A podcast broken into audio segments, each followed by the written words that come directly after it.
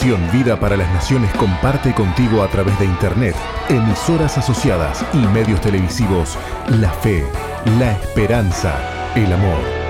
Misión Vida. Conduce el apóstol Jorge Márquez.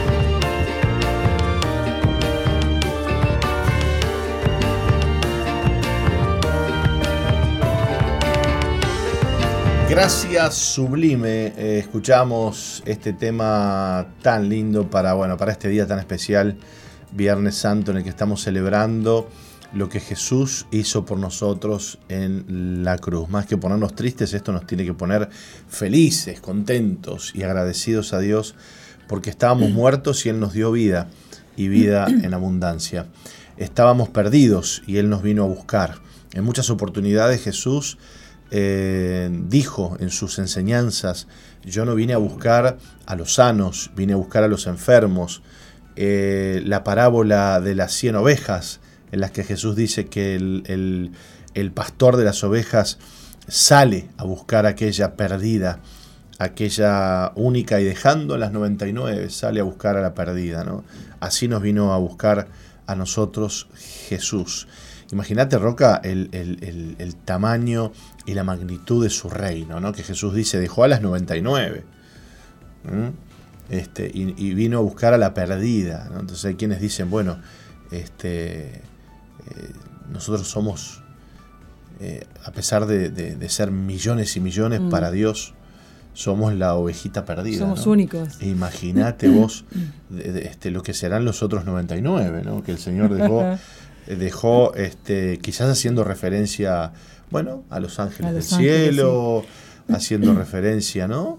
Este, somos una, una, ínfima parte, un 1%, el 1% ¿no? de todo lo que Dios ha creado representamos nosotros, sin embargo, Él se tomó la tarea de venir a este mundo y dar su vida por nosotros. Así que le agradecemos tanto a Jesús porque Él derramó, derramó su preciosa sangre. Eh, y además eh, su muerte coincidentemente, causalmente, este, coincide con eh, esta, esta, celebración de Pascua, que no es otra cosa que la celebración en la que el pueblo de Israel, saliendo de los hebreos, saliendo de Egipto, mataron y comieron aquel cordero pascual, eh, con el cual y con la sangre del cual pintaron los dinteles de las puertas, porque esa noche iba a pasar el ángel de la muerte y iba a bueno, ser la última de las plagas para terminar de, aflojar el corazón de Faraón, que estaba duro, que no dejaba salir al pueblo de Israel este, a adorar a Dios y salir a lo que Dios les estaba pidiendo. Y Dios dijo, bueno, yo voy a enviar mi última plaga y va a ser que van a morir todos los primogénitos, desde los animales hasta los, hasta los niños de pecho. Primogénito que haya en Egipto va a morir esta noche.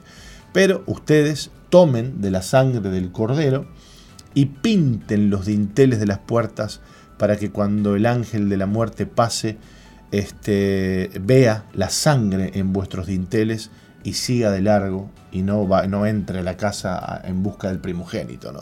Qué importante lo que es la sangre de Jesús. Imagínate. Yo me, hablando con Marila el otro día me recordaba, ella, ella decía que fue cuando ella empezó a clamar por la sangre de Jesús que, que recibió la sanidad, ¿no? Por la fe en la sangre de Jesús. Y yo me acuerdo cuando mi mamá la habían operado del corazón, que estaba, yo estaba dándole de comer en el postoperatorio, le estaba dando de comer y que empezó a quedar morada. Sí eh, y, y, bueno, y le dio una CB y lo único que atiné yo, que no sabía para dónde agarrar ni qué hacer, que estaba sola ahí con ella y había otra mujer en la cama operada, es poner la mano mía sobre la cabeza de mi mamá y decir, la sangre de Jesús, la sangre de Jesús, la sangre de Jesús.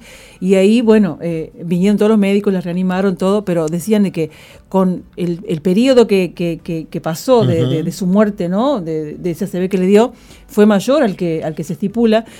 y los médicos empezaron a decir que bueno que podía haber pasado cualquier cosa podía haber quedado vegetal podía haber eh, no haber quedado secuelas muy importantes en la vida de mi mamá sin embargo eh, se recuperó lo más bien de, esa CB que le había dado y yo la verdad que le atribuía a, esa a, la fe que, puse ahí en ese momento, ¿no? En la sangre poderosa de Jesús sobre la cabeza de mi mamá. La sangre de Jesús tiene poder y es una sangre que aún sigue vigente. Mm. Y eh, es una sangre que además eh, nos cubre a nosotros, como cubrieron los dinteles de las puertas este, eh, los israelitas, eh, bueno, cuando este, iba a venir, como dije, la última plaga. Y esta sangre preciosa que nos cubre nos hace ver delante de Dios santos, puros y sin mancha. La sangre de Jesús nos cubre como con un manto y automáticamente eh, quedamos, mire lo que le voy a decir, con el aspecto de Jesús, con el olor de Jesús, porque la sangre huele. No sé si usted ha tenido la oportunidad, ¿no? De, de repente de, sí yo sí, sí sabré que a mí me salía mucha sangre de la nariz cuando era adolescente ah mire usted la sangre tiene un olor muy particular eh, y además, este, dice la Biblia que en la sangre está la vida. Y eh, bueno, como está la vida, debe también estar el pecado en la sangre de, los humanos, de, los, seres humanos, no la de Jesús. Por eso a eso voy. En la sangre de Jesús estaba su santidad, su pureza, ¿no? su poder. Eh, así que cuando Jesús derrama su sangre por nosotros, y la derrama sobre nosotros, esa sangre nos, nos santifica, esa sangre nos limpia del pecado. Qué tremendo, ¿no? Eh, había una costumbre en la antigüedad cuando el sacerdote, em, eh, bueno, oficiaba aquellos ritos este, en el templo donde los animales se sacrificaban. Entonces había toda una costumbre de que quien traía el sacrificio tenía que poner la mano sobre la cabeza del animal que iba a sacrificar. Luego el cuchillo tenía que no, determinada manera. La sangre tenía que correr por el altar. Y de esa manera, bueno, el, que llevaba el, animal a sacrificarse, bueno, quedaba, digamos, de alguna manera este, cubierto, digamos, por un tiempo. Sí. ¿No? Porque el pecado de esa persona caía sobre el animal y el animal de alguna manera pagaba con su vida este, y con su sangre los pecados de quien traía el sacrificio al, altar. Pero no era un sacrificio perfecto, no era un, sacrificio en, su totalidad que pudiera pagar de una vez y para siempre el pecado, ni que tampoco lo quitaba al pecado, sino que lo cubría lo, lo, lo, digamos, lo, lo, pasaba por alto, que era un poco lo que, lo que significa este, eh, la palabra pesaje, que es pasar por alto. Eh, eh, entonces, bueno, era, digamos, una, una manera momentánea de este, resolver el problema del pecado. Sin embargo, cuando Cristo viene al mundo y se va a bautizar Jesús a sus 30 años con Juan el Bautista al Jordán, cuando Juan el Bautista le ve de lejos, siente en su espíritu y sabe, y dice, he ahí el Cordero de Dios que quita el pecado del mundo. Y este, hagamos una gran diferencia entre cubrir algo y, quitar. y quitar. Si usted tiene una mancha en la pared de su casa y usted dice, no quiero ponerme a romper la pared, este, tengo ahí una mancha, bueno, voy a pintar porque mañana viene visita, bueno, usted o pone un cuadro arriba, ¿no? sí, ah, se busca un, más fácil. claro, un cuadro, se busca una, una qué sé yo, algo que tape. Entonces viene la visita y dice, ay, qué hermoso cuadro, qué bonito ese tapiz que has puesto ahí. Y vos calladito, no atrás. claro, y vos calladito la boca y sí, sí, no, esto es una cosa fantástica pero no le decís que atrás del, cuadro hay una mancha. Que no se le ocurra sacarlo. claro, que no se le ocurra sacarlo. Eh, bueno, eso es tapar, eso es cubrir momentáneamente, ¿no? Dice, bueno, vamos, vamos, digamos, este, haciendo una, chapa y pintura ahí, media, ¿no? Como algunos autos que usted lo, lo, lo, a veces este, le, saca la pintura y tiene unos dos kilos de masilla, ¿no? Adentro, este, porque no le arreglaron el, el abollón, sino que lo taparon con masilla, ¿no? Sin embargo, eh, cuando hablamos de la sangre de Jesús, cuando hablamos de lo que Jesús hizo por nosotros, estamos hablando de que Jesús quita el pecado, lo quita, lo erradica de nuestra vida a través de su sangre. Y por eso es que el sacrificio de Jesús en la cruz fue una vez y para siempre. Y por eso es que a partir de que Jesús dio su vida por nosotros, cesó el sacrificio en Israel. Ya no hay más sacrificio de animales, ¿Por qué? Bueno, porque el sacrificio de Jesús fue de una vez y para siempre y que además satisfizo las mm. demandas de Dios, mm. las demandas del Padre mm. en cuanto a la paga del pecado. Así que Jesús pagó por nuestros pecados a través de su sangre. Por eso es que la muerte de Jesús tenía que ser violenta. No podía Jesús morir de un ataque al corazón. Claro. Mire lo que le digo. No podía morir Jesús de, algo que, no fuera un derramamiento de sangre y que además no solo fue violenta, fue vergonzosa la muerte de Jesús. Todos esos componentes que tuvo la muerte de Jesús, tan violentos, tan sangrientos, tan terribles, eran componentes necesarios para que el sacrificio fuera aceptado. Y uno de esos componentes era el derramamiento de la sangre. La sangre tenía que ser derramada. Pongamos un ejemplo. Si Israel hubiera, si, los, si los hebreos hubieran recogido la sangre de aquel cordero pascual y la hubieran puesto en un recipiente y no la hubieran aplicado sobre el dintel de las puertas, ¿hubiera servido esa sangre? No. No la sangre tenía que ser aplicada, derramada, eh, expuesta en el dintel de la puerta, porque si no, no servía, no surtía efecto. Lo mismo con la sangre de Jesús. La sangre de Jesús tenía que ser derramada, por eso es que inclusive eh, cuando van a ver si Jesús estaba muerto o no, dice que le clavan una lanza en el costado y que salió agua y sangre del costado de Jesús, ¿no? Sí. Este, tremendo. Sí. Tremendo. Tremendo y poderoso. Tremendo, eh, violento, pero también, como dijiste vos, Roca, muy poderoso. Esta sangre, de la cual hablábamos en, eh, en, Éxodo, ¿no?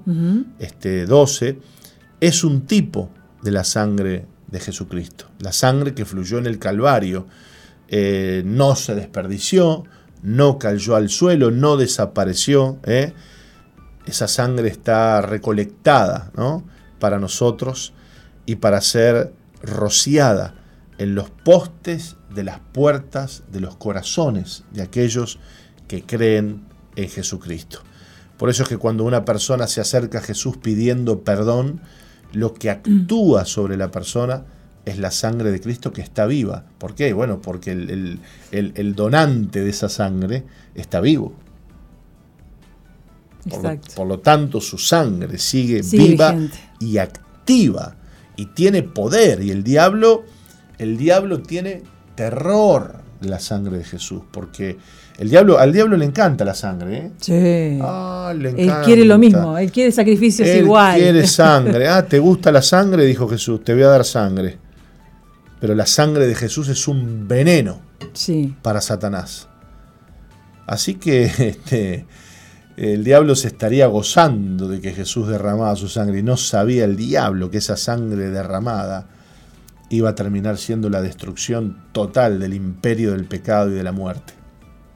Así que eh, hoy celebramos esto, celebramos el hecho de que Jesús, a través de su sangre derramada, eh, instaurara o diera comienzo también a un nuevo pacto. El nuevo pacto, dijo Jesús, en mi sangre. ¿En qué? En su sangre. En su sangre El nuevo pacto de Jesús con nosotros no es un pacto que esté fundado en la religión, ni está fundado en costumbres, ni está fundado en dogmas, ni está fundado en hombres, ni está fundado en Pedro, ¿no? como, como, se enseña muchas veces, este, este, no está fundado en personas, está fundado sobre la sangre preciosa de Cristo. Lucas 22, 20 dice, esta copa es el nuevo pacto en mi sangre, que por vosotros es derramada. Es la sangre de Jesucristo la que da inicio al nuevo pacto con nosotros. El pacto antiguo queda atrás y ahora Jesús abre un nuevo camino. De esto es testimonio o es testigo el templo, el templo que, en el cual se rasgó, cuenta la Biblia y los evangelios dan testimonio de que se rasgó el velo del templo de arriba hacia abajo, porque hubo un terremoto en el momento que Jesús murió en la cruz del Calvario, los cielos se oscurecieron y se entenebreció todo el cielo porque Jesús había muerto, hubo un gran terremoto y el velo del templo se rasgó de arriba hacia abajo dando final a esa separación entre Dios y el hombre. El hombre no podía ingresar a ese lugar santísimo, no podía entrar, solo el sacerdote entraba una vez al año, habiéndose purificado, habiendo hecho todos los ritos de purificación necesarios, y aún así podía caer fulminado en el lugar santísimo. Pero cuando el velo se rasga, Dios está diciendo, hasta aquí llegó este pacto antiguo, ahora Jesucristo es el camino.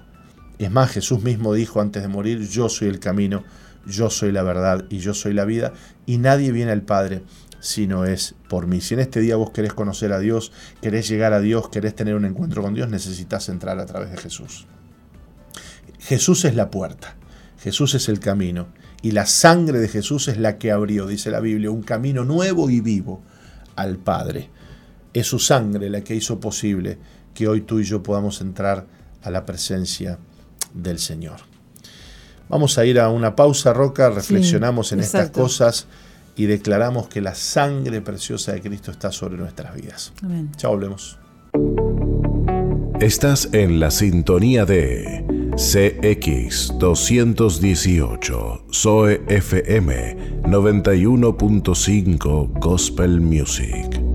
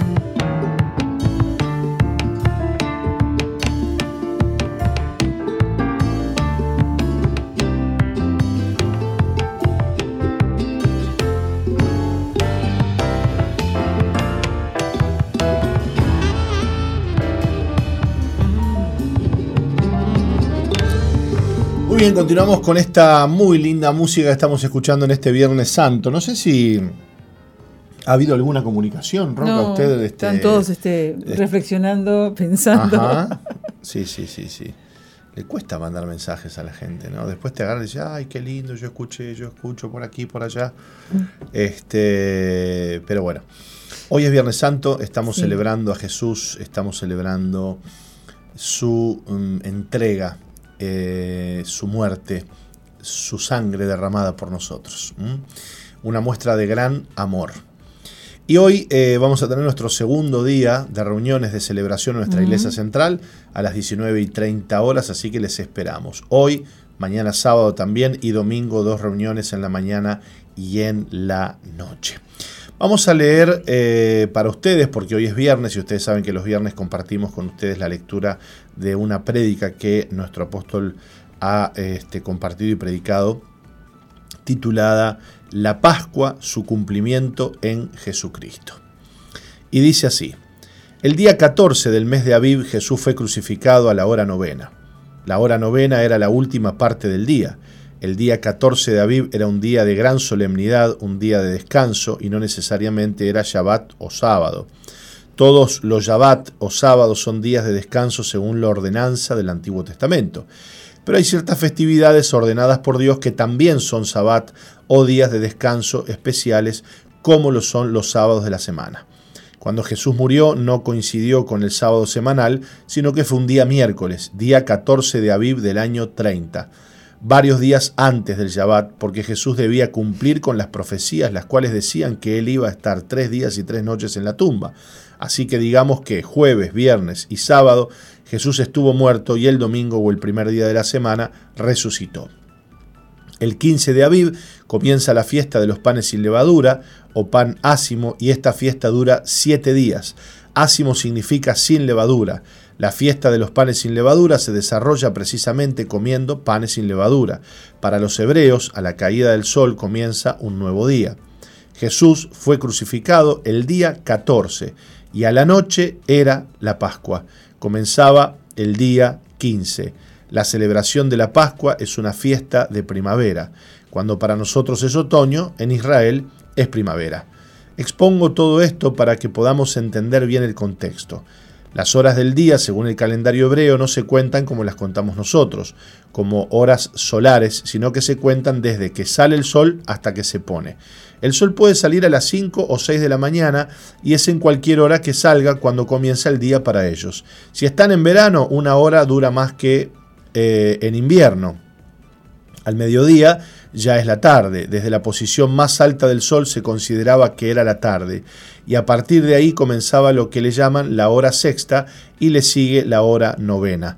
Tanto la hora primera, la tercera, la sexta y la novena comprendían tres horas cada una. El equivalente para nosotros sería la hora primera, la de las seis de la mañana, a la mitad de la mañana serían las nueve, el punto más alto del sol las 12 del día, luego las 15 y lo que comprende la sexta hora las 18 horas, lo que comprende la hora novena hasta la puesta del sol.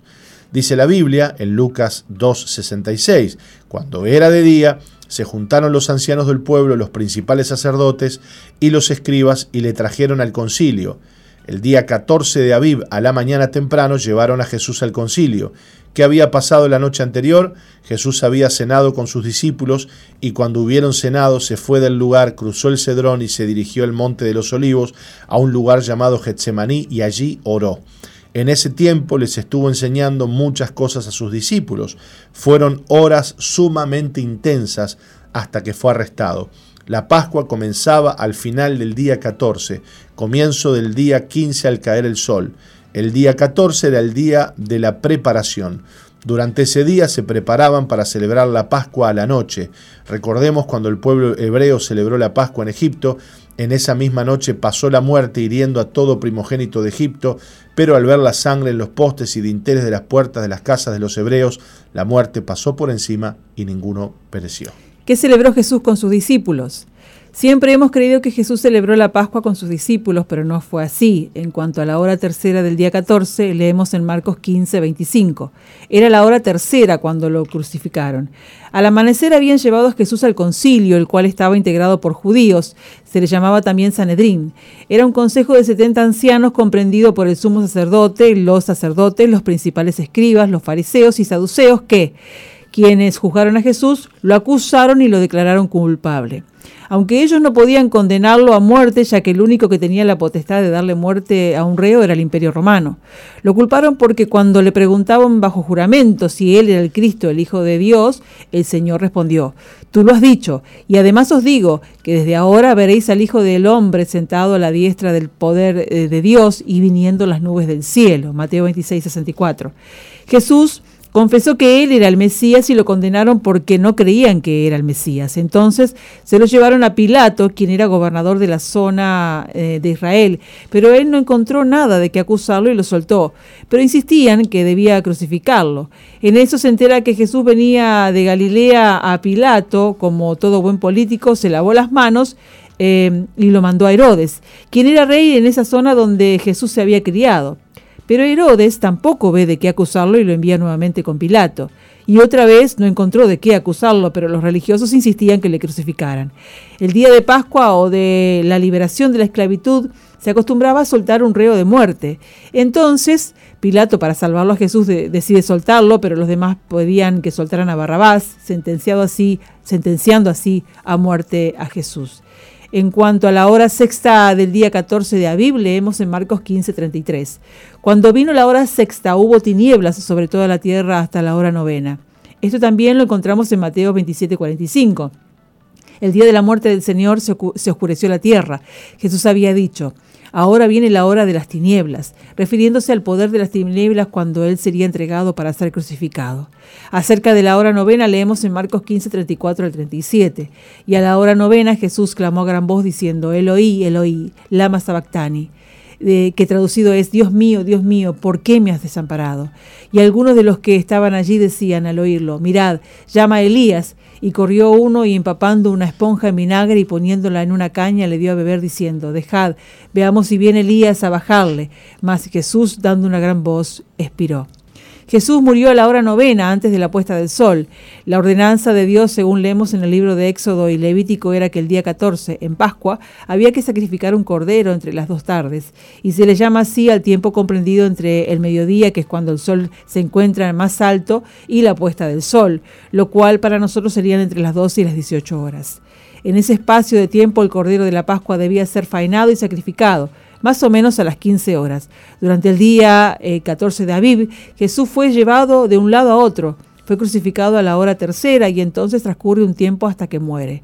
La ordenanza que encontramos en el libro de Éxodo señala que entre las dos tardes, aproximadamente a las 15 horas, debía ser sacrificado. La Biblia señala que Jesús expiró a la hora novena, es decir, la hora en la que el cordero era sacrificado.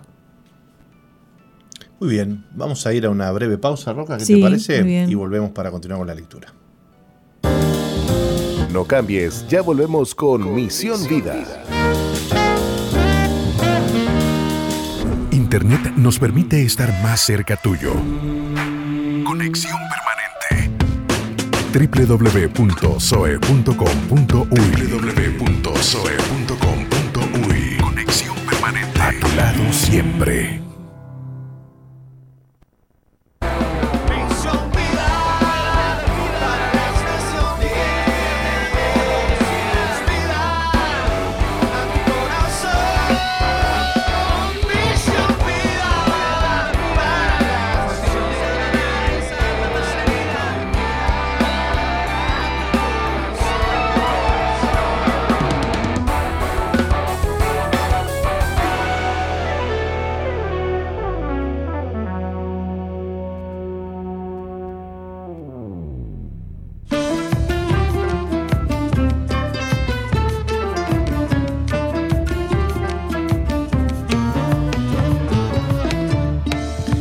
Bien, continuamos con la lectura, eh, la Pascua, su cumplimiento en Jesucristo, así se, titula esta prédica. Esto confirma las profecías que se habían dado sobre él de que, había, de que debía morir. Pero esto no fue en cualquier momento, debía morir en Pascua y a la hora en que el cordero era sacrificado. Cuando los hebreos sacrificaron el cordero, tomaron su sangre y cada familia pintó los postes y dinteles de sus puertas con, con esa sangre la cual fue la señal en el tiempo en el que el ángel de la muerte pasó por Egipto. Cristo fue crucificado y su sangre derramada es la que nos limpia de pecado y nos libra de la muerte. Cuando cayó la tarde y el sol se puso, comenzaba la celebración de la Pascua entre el final del día 14 y el comienzo del día 15. Esto es de noche.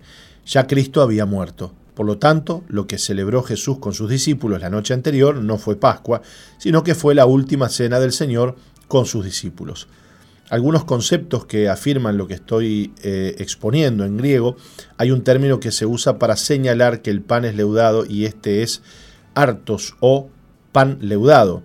Y hay un término especial para el pan ácimo, que es el pan sin levadura, que es ácimo. Eh, en el Nuevo Testamento se utilizan tanto el término pan leudado como pan sin levadura o ácimo. Este pan ácimo es el que se consume en Pascua por orden de Dios cuando les dijo que no comieran pan leudado, Jesús es el pan que descendió del cielo, y él les dijo a sus discípulos, ustedes no coman de la levadura de los fariseos, es decir, ustedes no obedezcan doctrinas extrañas, obedezcan a la palabra de Dios. La Biblia señala que Jesús es la palabra viva de Dios. Cuando Dios dio la ley o los diez mandamientos, palabra de Dios, nos dio a Cristo en la ley, porque Jesús es la palabra de Dios. Lo que la Biblia nos advierte es que no debemos añadir a la palabra de Dios ni quitarle. Cualquier eh, otro agregado a la palabra de Dios es pecado, es levadura. La levadura es un fermento y esto provoca que el pan se eche a perder más rápido. Como el pueblo tenía que salir de Egipto e iba a estar huyendo del faraón por varios días, convenía que la masa no fuera leudada porque no había tiempo. Y durante muchos días comieron panes sin levadura. Veamos esto del pan leudado. Leemos en Mateo 26, 26. Y mientras comían, tomó Jesús el pan y bendijo y lo partió y dio a sus discípulos y dijo, Tomad, comed, esto es mi cuerpo. Este pan del cual habla este versículo se refiere a pan hartos o pan leudado. Jesús compartió a sus discípulos pan leudado. Si hubiera sido que Jesús compartió la Pascua con ellos, entonces el Señor estaría infringiendo la ley. La Biblia señala en Éxodo 12:15 que cualquiera que comiere pan leudado desde el primer día hasta el séptimo será cortado de Israel. En 1 Corintios 11:23 leemos, porque yo recibí del Señor lo que también os he enseñado, que el Señor Jesús la noche que fue entregado tomó pan. El apóstol Pablo, por revelación, supo que la noche que el Señor fue entregado tomó pan leudado. Mateo, Marcos y el apóstol Pablo afirman que Jesús partió con un pan común. Les estaba dando enseñanzas nuevas que tenían que ver con el nuevo pacto que había sido profetizado en el Antiguo Testamento. Respecto al uso del panásimo, leemos en Mateo 26, 7. El primer día de la fiesta de los panes sin levaduras, vinieron los discípulos a Jesús diciéndole, ¿dónde quieres que preparemos para que comas la Pascua? Aquí aparece el primer tropiezo. Para mí esto sucedió el día 13 y no el 14. Jesús no les contó que el día siguiente él sería sacrificado, más bien les dijo, vayan y preparen la Pascua. Dice la Biblia en Mateo 14, 12. El primer día de la fiesta de los panes sin levaduras, cuando sacrificaban el cordero de la Pascua, sus discípulos le dijeron, ¿Dónde quiere que vayamos a preparar para que comas la Pascua? Aquí dice que esto ocurrió en el primer día de los panes sin levadura lo que viene a ser una contradicción porque es como que si ya fuese el día 14, que exactamente es el día de la Pascua, y hay que comer los panes sin levadura. ¿Qué es lo que había ordenado Dios? Siete días comeréis panes sin levadura y así el primer día haréis que no haya levadura en vuestras casas, porque cualquiera que comiere leudado desde el primer día hasta el séptimo será cortado de Israel. Llegado el día 14 no podía haber nada con levadura en las casas porque se estaría infringiendo un mandamiento de Dios. Entonces, si Jesús cenó con sus discípulos, la Pascua y los versículos expuestos anteriormente aparentan que ya era Pascua. Hay una contradicción y Jesús violó la ley. Pero Jesús vino a cumplir con la ley y no a infringirla. Ahora, Él era el Cordero de Dios y debía morir el día 14. No podía estar vivo comiendo con sus discípulos el día que tenía que estar muerto. Por lo tanto, si estaba vivo no era la Pascua que compartió con ellos, él era el Cordero de la Pascua. Hay una contradicción aparente en lo que leemos en Marcos 14.2 y Mateo 14.22. En este último Jesús partió el pan leudado. Entonces, o era el primer día de la fiesta de Pascua o era un día antes. Si lees el Evangelio de Juan no tendrás lugar a dudas y entenderás mejor acerca de todo esto. Lucas señala que cuando Jesús se sentó a la mesa y con él los discípulos le dijo, cuánto he deseado comer con vosotros esta Pascua antes que padezca, porque os digo que no la comeré más hasta que se cumpla en el reino de Dios.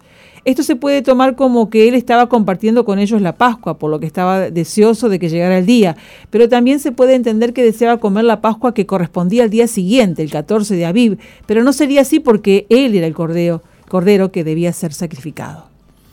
Los discípulos ya habían preparado la Pascua para el día 14. La Biblia nos muestra en Marcos 14 que luego de la cena, esa misma noche Jesús fue arrestado. El día 14 es el día de la Pascua.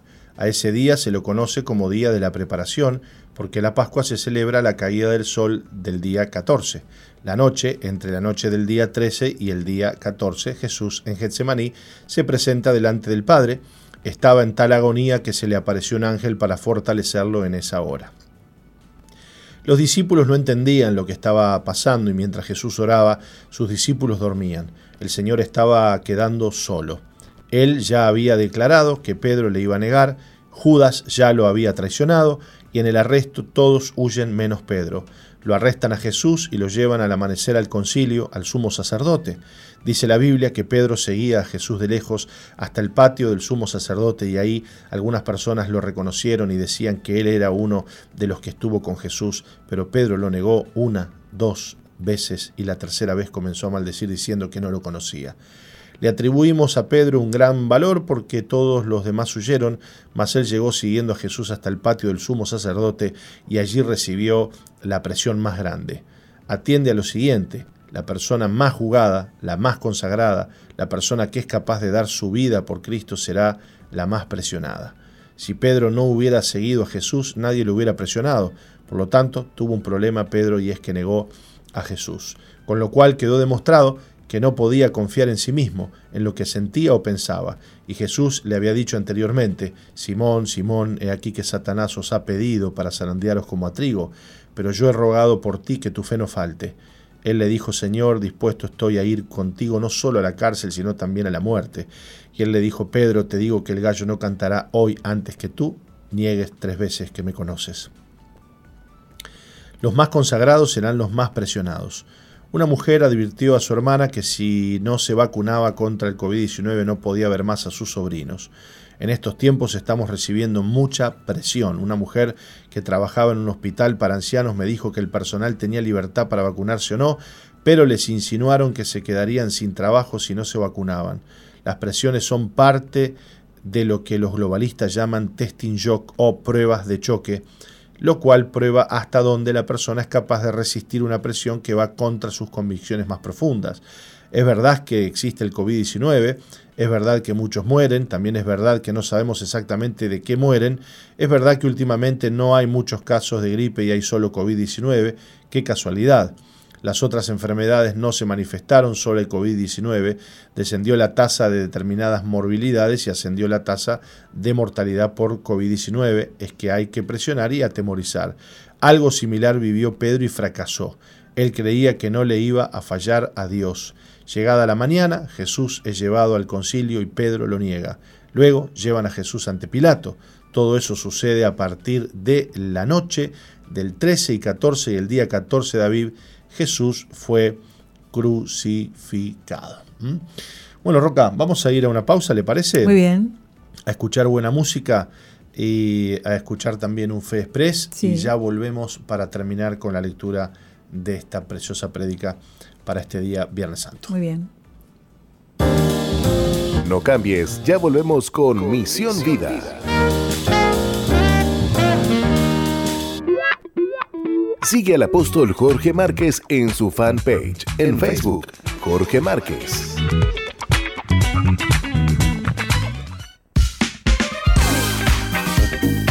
Misión Vida, ahora más 2.0.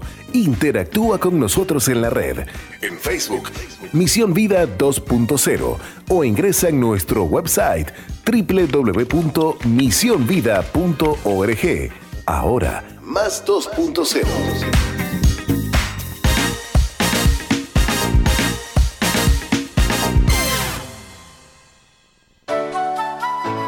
Ahora podrás llevarnos a todos lados. Descarga desde tu Play Store la app oficial de Radio Zoe 91.5. Zoe Gospel Music. Conectado siempre, donde estés. Radio Zoe 91.5 FM.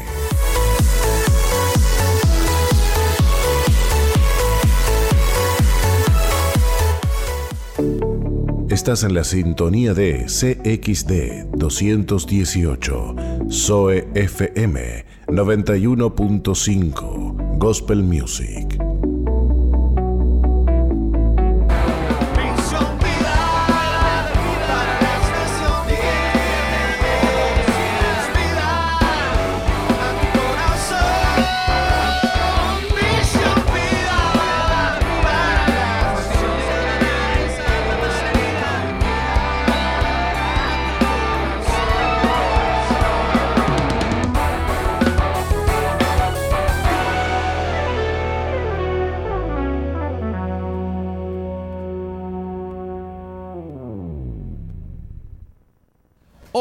Soy Jorge Márquez y esto es Fe Express.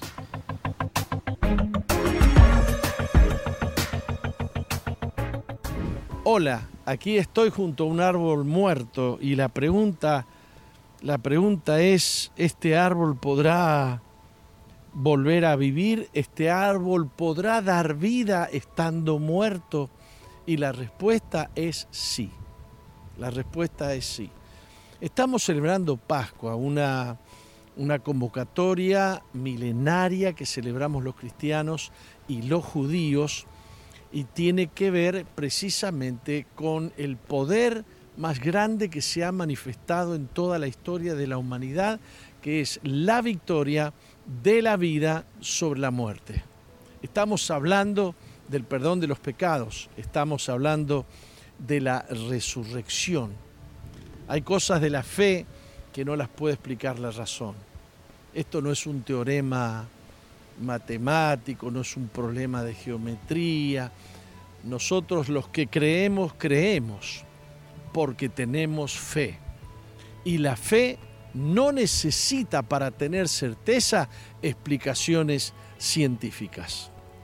Jesús dijo, yo pongo mi vida y la vuelvo a tomar. Yo la pongo de mí mismo, nadie me la quita pero también dijo, yo al que quiero le doy vida, y está hablando de la vida eterna. O sea que está hablando del poder que opera a través de la misericordia y el amor de Dios para con los hombres. El poder que también ofrece Jesús a todo aquel que cree en Él.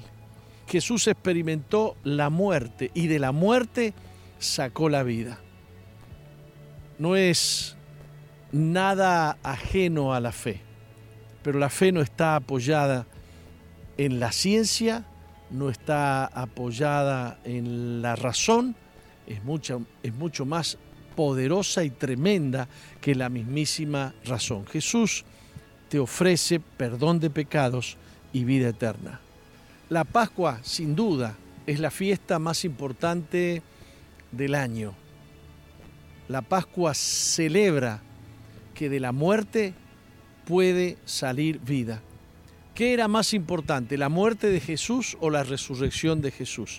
La pura verdad es que no podría haber resurrección si no había primero muerte. El poder de Dios se manifiesta en el hecho de que Él puede sacar de las tinieblas luz, de la muerte puede sacar vida. No te quepa duda que la sustancia de este árbol muerto vuelve a la tierra y vuelve a generar vida. Hay cuestiones en lo natural que son eh, una manifestación, una sombra de las verdades eternas espirituales. Jesús habló de que eh, no puede haber vida si la semilla no cae en tierra y muere. Tienes que creer en Jesús. Él es la semilla que fue plantada en tierra. Eh, hay cosas que son propias de la fe. La sangre de Cristo te limpia de todo pecado. Este es el misterio, que Dios quiso darnos vida aunque tuviéramos que morir. Él lo hizo primero y venció la muerte.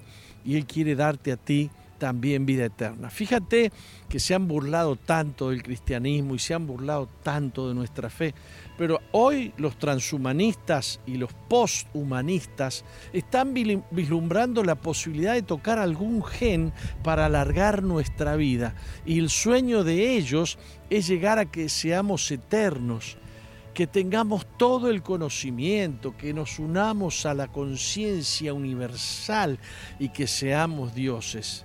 Esto ya pasó en Edén. Esto ya sucedió en Edén.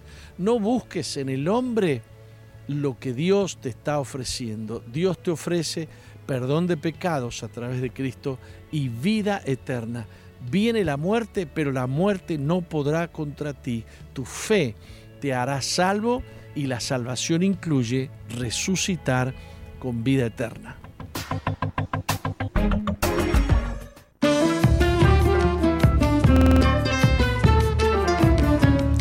bien, y después de escuchar este mensaje de fe express de nuestro apóstol y, esta linda música, Roca, ¿qué te parece si continuamos con la lectura? Muy bien.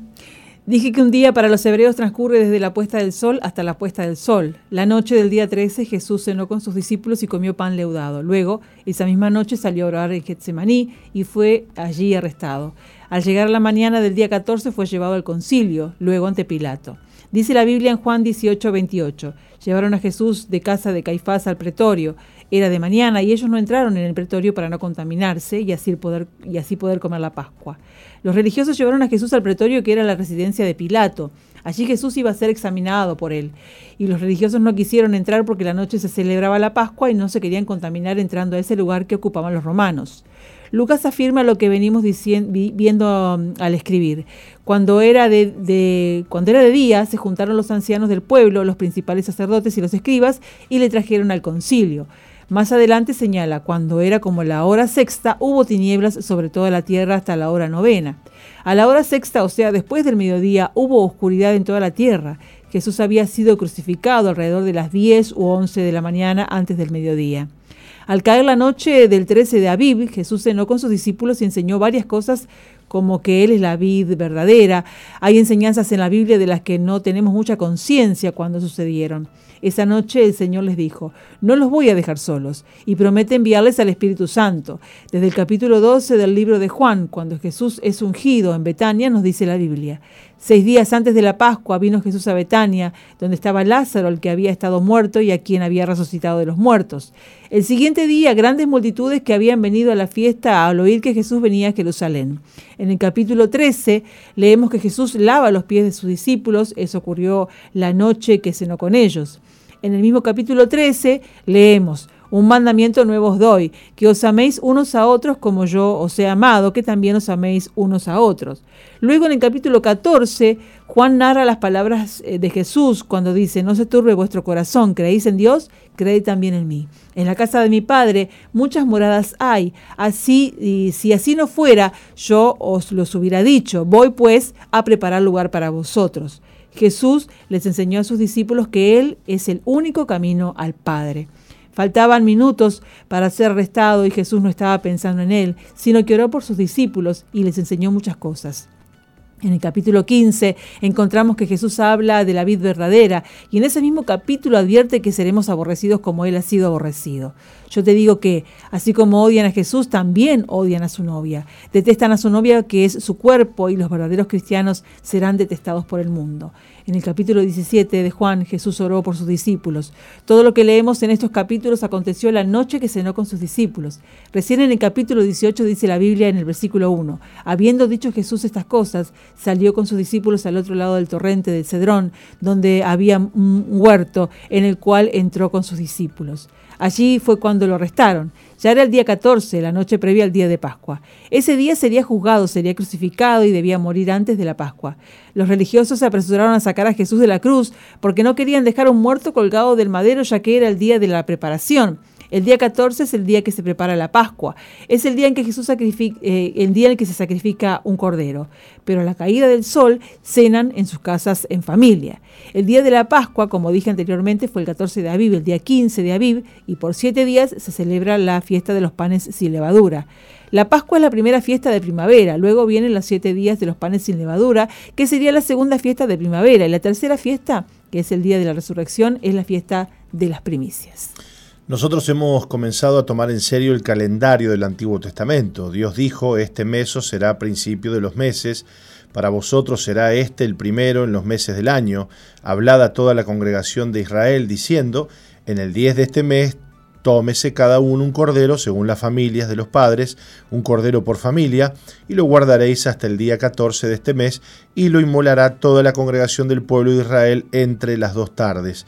Y este día os será en memoria, y lo celebraréis como fiesta solemne para Jehová durante vuestras generaciones, por estatuto perpetuo lo celebraréis. Esto está en Éxodo 12, 2, 3, 6 y 14.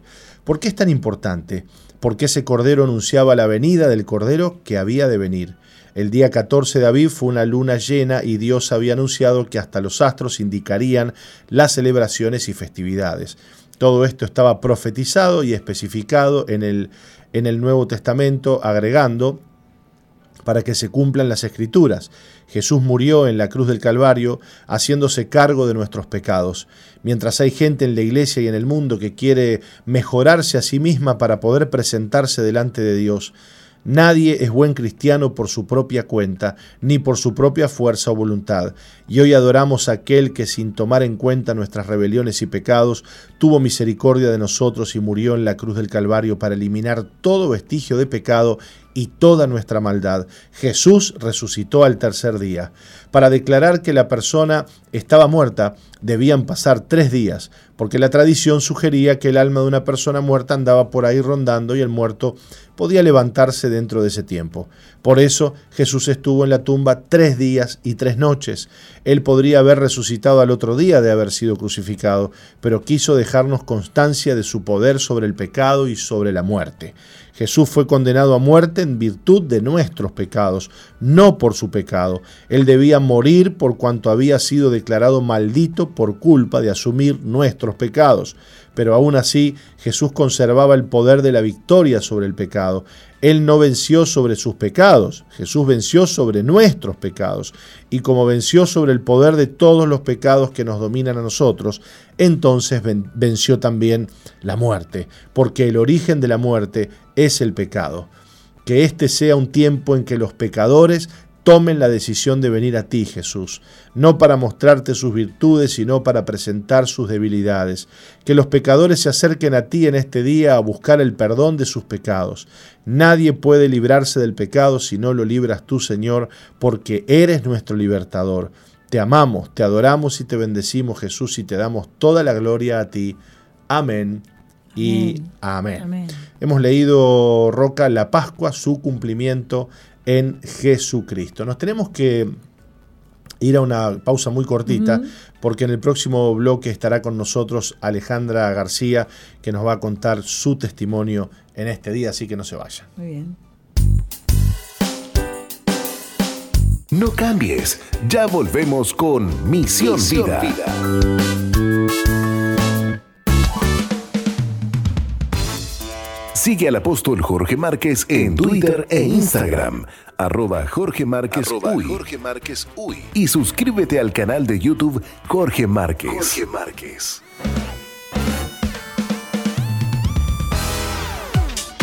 MBTV, Televisión para las Naciones. Excelentes contenidos para todo público. MBTV. Ingresa a nuestro website www.misionvida.org y cliquea en TV en vivo. Televisión para las Naciones.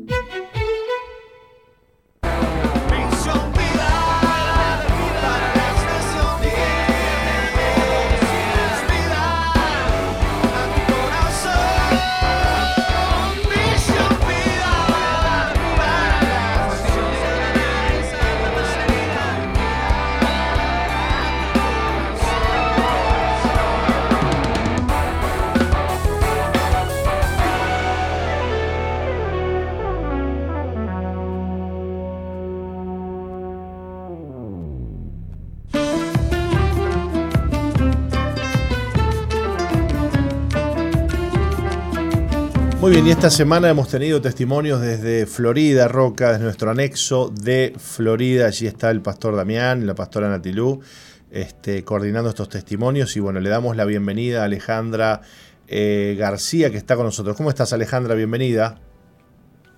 Buenos días, muy bien. ¿Y ustedes? Muy bien, muy bien. Contentos de recibirte hoy. Eh, vos estuviste ayer, ¿verdad? No, no, eh, me tocaba hoy. Ah, vos te tocaba hoy, ¿no? Porque sabemos que ayer este quedó preparado el testimonio, bueno, no, no, no lo pudieron dar, el apóstol estaba con entrevista. Bienvenida Alejandra, le vamos a pedir a Roca que nos lea un poquito tu historia. Muy bien, gracias. Alejandra creció junto a sus padres y tres hermanos. Recuerda una infancia feliz en la que sus papás, a pesar de atravesar momentos de escasez, no permitieron que pasaran necesidad. Su padre era ateo y su madre católica. Desde muy chica asistió a la iglesia con su mamá, pero nunca se sintió cómoda. Muchas dudas y preguntas sin respuestas invadían su mente. En su adolescencia comenzó a tener conflictos emocionales a raíz del fallecimiento de su bisabuelo y el nacimiento de su hermana. Su padre era muy sobreprotector, por lo que nunca dejó que participara en actividades extras. Si bien la escasez no le afectó a la niñez, en la niñez, sí lo hizo en su adolescencia. Esto le generó autoestima y resentimiento hacia su padre. En poco tiempo, Alejandra se convirtió en una adolescente rebelde que salía a escondidas. A pesar de que se mostraba siempre alegre, la tristeza y el vacío no desaparecían. Luego la invitaron a una iglesia en la cual se congregó, pero dejó de hacerlo porque le era difícil renunciar a su vida desordenada. Alejandra no creía en el matrimonio, por lo que se unió a una relación libre y tuvo dos hijos, pero a los pocos años se separó y quedó sola con sus hijos pequeños. Cansada de sus malas decisiones y su vida desordenada, decidió ir nuevamente a la iglesia. Allí se enamoró de Jesús y lo aceptó como su Señor y Salvador. A pesar de esto, su rebeldía la llevó a casarse en desobediencia y su matrimonio terminó en un fracaso. No obstante, una vez más buscó refugio en Dios y, perdón, y le pidió perdón por haberle fallado. Entonces la misericordia del Señor la alcanzó, Jesús se encargó de llevarse su dolor, la hizo libre del resentimiento y hoy puede servirle con libertad. perdón, fue furcio. Sí, sí, sí, yo, yo voy a evitar acá donde dice desobediencia, porque no, vaya, no vaya a trancarme, ¿no? Bueno, Alejandra, bueno, gloria a Dios que nos estamos riendo, por lo menos, ¿no? Este, hoy con tu vida cambiada y, imagino que viviendo también desde la perspectiva y desde el amor de Dios, ¿no? Pero contanos un poco cómo fue esa infancia eh, en la que, bueno, eh, viviste conflictos en la adolescencia también y la cosa se empezó a complicar. Sí, en, realidad de, la infancia no tengo mucho más que agregar que una familia común y corriente. Mi padre, este, mis padres trabajadores, si bien ellos muchos no estaban en casa, pero siempre nos dejaron cuidados. Y, mis padres, por ejemplo, yo recuerdo de, ser un padre que jugaba con nosotros a los juegos de mesa, o, en realidad eh, teníamos una relación feliz. El tema que, después, además, éramos, siempre nos dio buenos valores y un, gran valor a la familia. Eh, tanto es así que yo acompañaba a mi abuela a cuidar a mi bisabuelo, viví 15 días, en el mes vivía 15 días con mi abuela y mi bisabuelo y 15 días con mis padres. Pero en un año, en el 83, ese año no lo olvido nunca, eh, mi madre queda embarazada, nace mi hermana chica, bueno, pues mi situación pasó a cambiar porque empecé a tener celos de ella, me quejaba porque la tenía que cuidar, eh, justo falleció mi bisabuelo, que era un pilar bastante importante en mi vida, eh, porque claro, ya cambió mi vida. Empecé al liceo, me tocó en, una, en, un liceo donde había mucha diferencia en las cosas materiales, por ejemplo, se fijaban los championes que usaban, la ropa que te ponías. Eh, los jóvenes, o sea, los, demás compañeros iban a viajes y a mí mi padre no me dejaba porque era sobreprotector. O sea, no era solo conmigo, sino era con mis hermanos también. y yo hoy, hoy por hoy lo entiendo. O sea, quizás en la situación de él yo hubiera actuado de la misma forma. Eh, después, este, ahí, al no dejarme salir, empecé yo a, escaparme, a irme para la casa de mis tíos en Juanico, en La Paz, y eso y salir por mi cuenta en ese paso de los tiempos hice, o sea, salí a los bailes, eh, hasta el, testimonio más grande que tengo de cómo Dios este, me guardaba fue la vez que salgo con un primo, que él vendía droga y se drogaba, alcancé a probar la droga y a vender con él, pero eso a los dos o tres días, por ejemplo, eh, yo alquilo una película con mi primo y se trataba de un joven drogadicto que se deja hacer cualquier cosa por conseguir droga. Y eso me llevó a no querer saber más nada con eso, o sea, por lo tanto no pasó a mayores. Y yo me, hoy me doy cuenta que Dios me guardaba de, de, ese vicio, por ejemplo. Claro. Después, claro, otra cosa que tenía, que bajaba en la ruta, caminaba un kilómetro por, por medio de los viñedos en Juanicó, a cualquier hora de la noche, y, y, a mí nunca me pasó nada. Y mi tía decía, no se explicaba cómo este, yo caminaba entre los afreros, porque en la época de, recoger la uva había gente de todo el país que venía a trabajar y yo andaba ahí con, sola, ¿no? Eh, sola, con 18, 17, 16 años. Y bueno, esas fueron cosas que, fueron pasando hasta el punto que, conocí al que el padre de mis hijos. Eh, yo tenía una prima, Juanicó, que tenía un amigo que era cristiano, nos llevaba a los bailes, este, nos llevaba a los bailes nos dejaba en la puerta y él se quedaba durmiendo en el auto. Y yo tenía una cosa, una intriga y le decía, ¿cómo es que te quedas adentro del auto durmiendo y no tenés miedo que te ataquen, que te roben, que esto no? Decía, Jesús me guarda, Jesús me guarda. Y algún día ustedes lo van a entender. Y él nos hablaba de ida y de vuelta, nos predicaba. Y yo siempre eh, me quedó eso, de este, eso me quedó, y yo le decía, bueno, algún día voy a volver, porque yo así había pasado por la iglesia, este, un tiempo que fui, un par de meses, y, y no estaba dispuesta a renunciar a la vida que llevaba, y tal. Y después lo otro fue otra cosa que cuando eh, me novié con el padre de mis hijos, este, la sobrina era cristiana. Entonces, este, cuando yo me quedaba en la casa de ellos, ella siempre me estuvo hablando, Alejandra, Dios tiene un propósito con vos, que vos tenés un llamado y, mi, tío es este también apartado, ¿por qué no, este, no empezar? Y yo, sí, sí, algún día, algún día, algún día. Bueno, las cosas fueron complicándose, yo me este, tuve dos hijos, me quedé sola, este, viví un tiempo en la casa de mis padres, después me fui a mudar sola, pero claro, la situación económica, los problemas con... Yo estudiaba, trabajaba, eh, llegó un punto que ya no sabía ni qué hacer, ni, ni el dolor era muy grande, el resentimiento era muy grande por la situación, porque el padre de mis hijos pensaba como yo, un padre no era un apellido, no creíamos en el matrimonio, vos por tu vida, yo por la mía y cosas así. Entonces, eso fue complicando mi, mi, mi persona, mi, mi, vida. Y un día en la ventana de mi, de mi casa, yo estaba dispuesta a todo, yo estaba dispuesta a matarme junto con mis hijos. Ya tenía planeado cómo, abrir la garrafa, cerrar la casa y morirnos los tres. Le digo, Señor, le digo yo, este, realmente si, si existís, como, como una vez creí que existías, dame una señal. Y bueno, y a la semana me encuentro con mi prima, que hoy, es pastora, este, la encuentro y yo con ella no tenía buena relación, pero sí la había visto en un lugar, era una puerta que ella estaba lavando una silla afuera y yo siempre, cada vez que pasaba en la moto, tenía como la necesidad de ir, la necesidad de ir. No sabía ni lo que era. Entonces le pregunté y ella me dijo, mira, es una iglesia así, así, dice, este, este, domingo vamos a hacer una reunión, dice, yo ando buscando a alguien que haga unos este, marcadores para la Biblia para entregar a la salida. Yo le dije, yo, lo hago, yo tengo computadora, yo lo hago y ya te lo llevo a la reunión y voy. Me acuerdo que era en un club esa reunión porque era un evento especial y me paro en lo último, con dos hijos chiquitos, la nena de cuatro y el varón de seis. Y en ese momento se habló la palabra, se adoró, se, todo, y viene un pastor que nunca le vi la cara, no, sé ni quién es ni nada, este, y dice, este, dice el Señor, que la joven que está en el fondo, que, que la joven, que hay una joven, dijo así, que hay una joven que le dijo a Dios, ta, ta, ta, todo lo que yo le había dicho, no le faltaba nada, ni una coma, ni un punto, ni nada. Yo sabía que nadie se lo había dicho porque yo a mi prima no se lo había contado, por lo tanto, este, mm. sabía que era de parte de Dios, que venga. Y yo no iba, lloraba y lloraba y lloraba y no iba. En, una, en un momento dijo, bueno, si no viene, voy.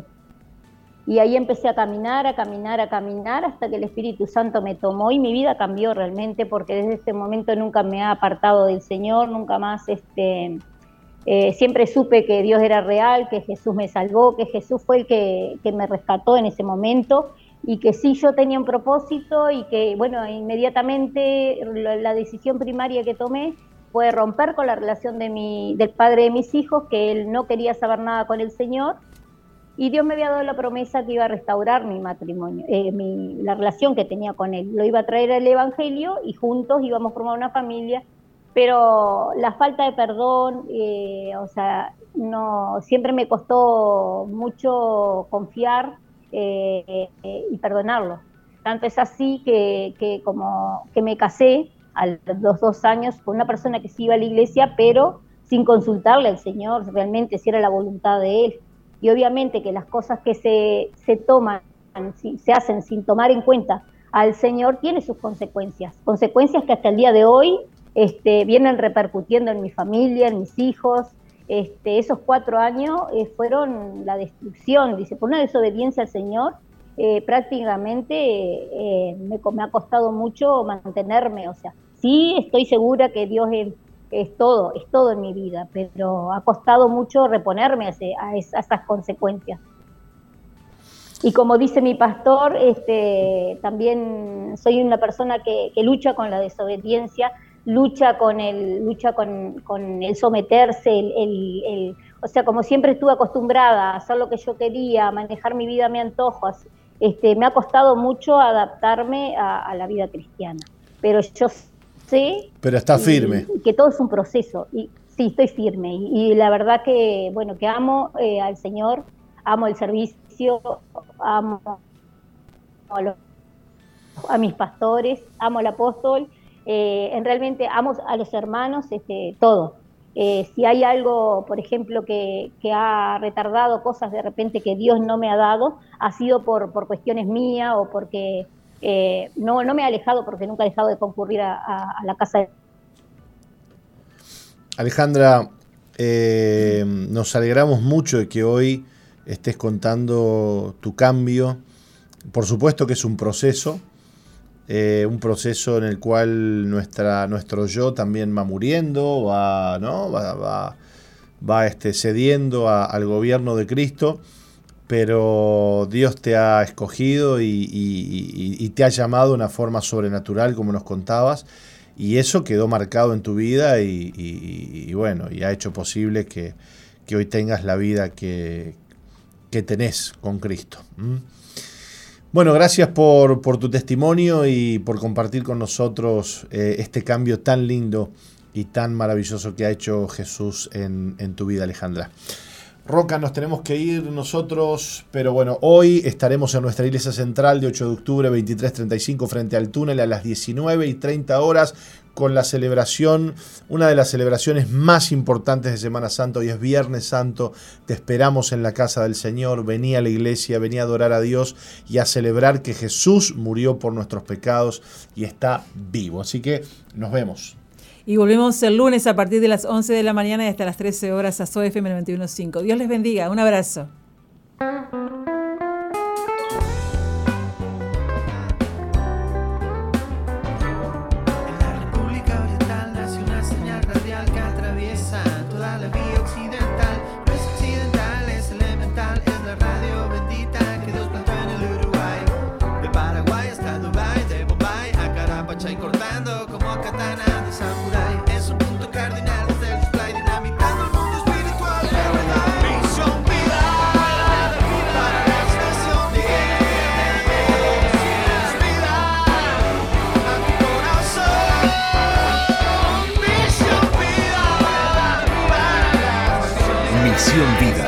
Iglesia que Dios plantó en Uruguay para que juntos alcancemos lo imposible, presentó su programa exclusivo que conduce el apóstol Jorge Márquez.